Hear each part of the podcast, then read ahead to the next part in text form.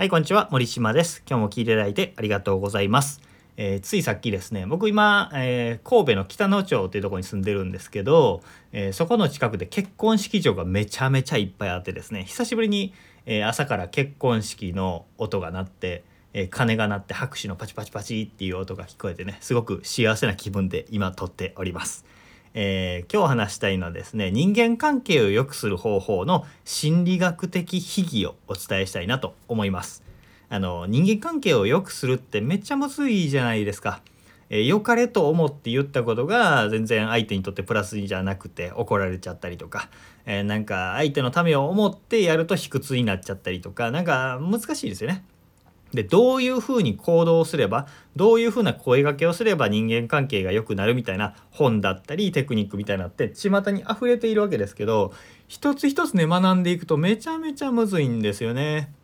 やることがいっぱいあって。なんですけどえ今日お話しすること一つ分かっておけばいろんな方法を学んでも応用が効くようになるしそういう細かいテクニックを知らなくてもスッとね臨機応変にやるべきことが見えてくるっていうまあご都合のいい方法があるのでそれをお伝えしたいなと思います。えー、これはですね僕が、えー、心理学を本格的に学び始めた2021ぐらいの時に学んでいた選択理論心理学っていう勝間和代さんとかがプロモートしている、えー、ものなんですけど、え選択理論心理学っていうものがあってその集中講義に出た時に、えー、その講義の中で最初の方にね解説されたことでうわーって衝撃受けたことなんですよ。それが何かというと人間関係を生き物として捉えましょうということです。人間関係を生き物として捉える。これねめちゃめちゃ大事なんですよ。えー、人間関係でうまくいかなくなるのって、えー、自分か相手にフォーカスが当たっているからなんですよ。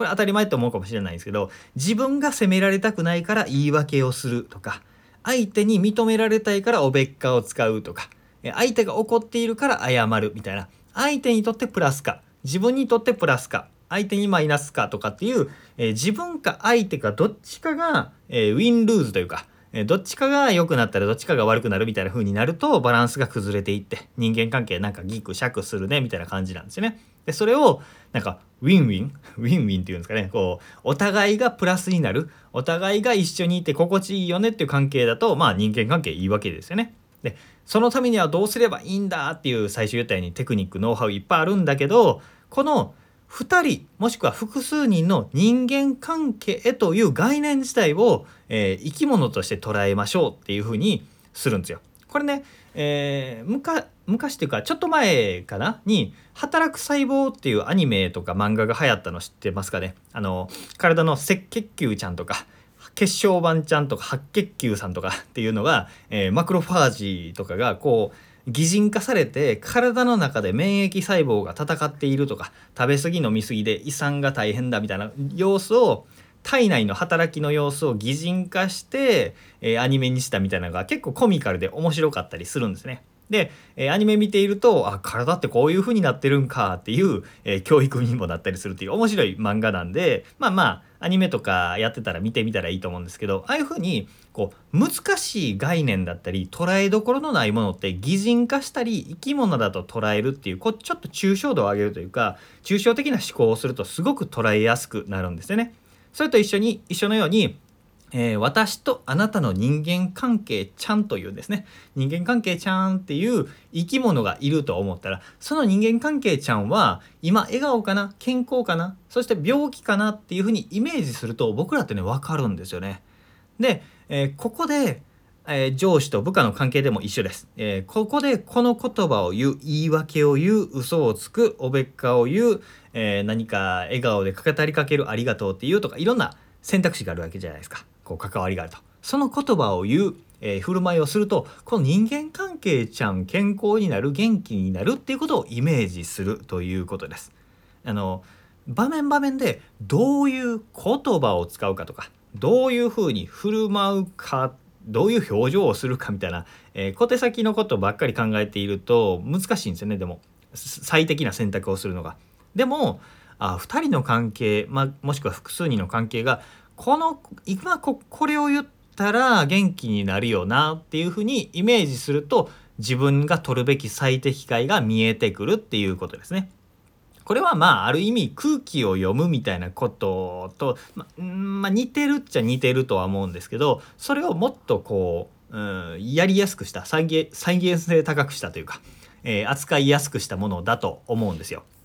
でこういうふうにすると、えー、夫婦関係だったり恋人関係上司部下教師と生徒、まあ、友人関係とか、えー、今思い浮かぶ人との関係を想像してみてほしいんですよ。自分と上司の関係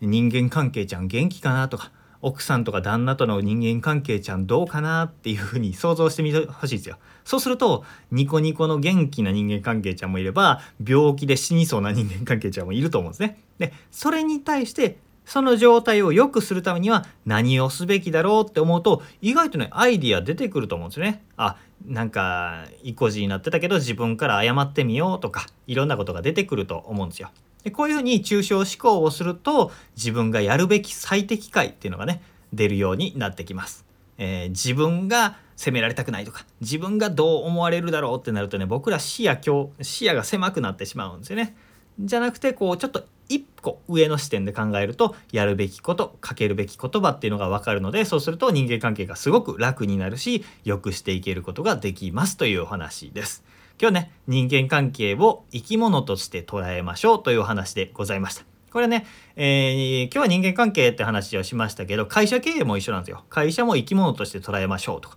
法人ちゃんみたいな、ね、法人ちゃんが元気かなみたいな風に考えたりそういう風にね擬人化したり抽象思考をすると捉えやすくなるっていうことはあると思うので、まあ、まずね今日話した人間関係ちゃんから身近な人からイメージして使ってみてほしいなと思います。なんか質問とか、えー、聞きたいこととかあればコメントとかメッセージしてください。ということで今日も聞いていただいてありがとうございました。森島でした。それではまた明日。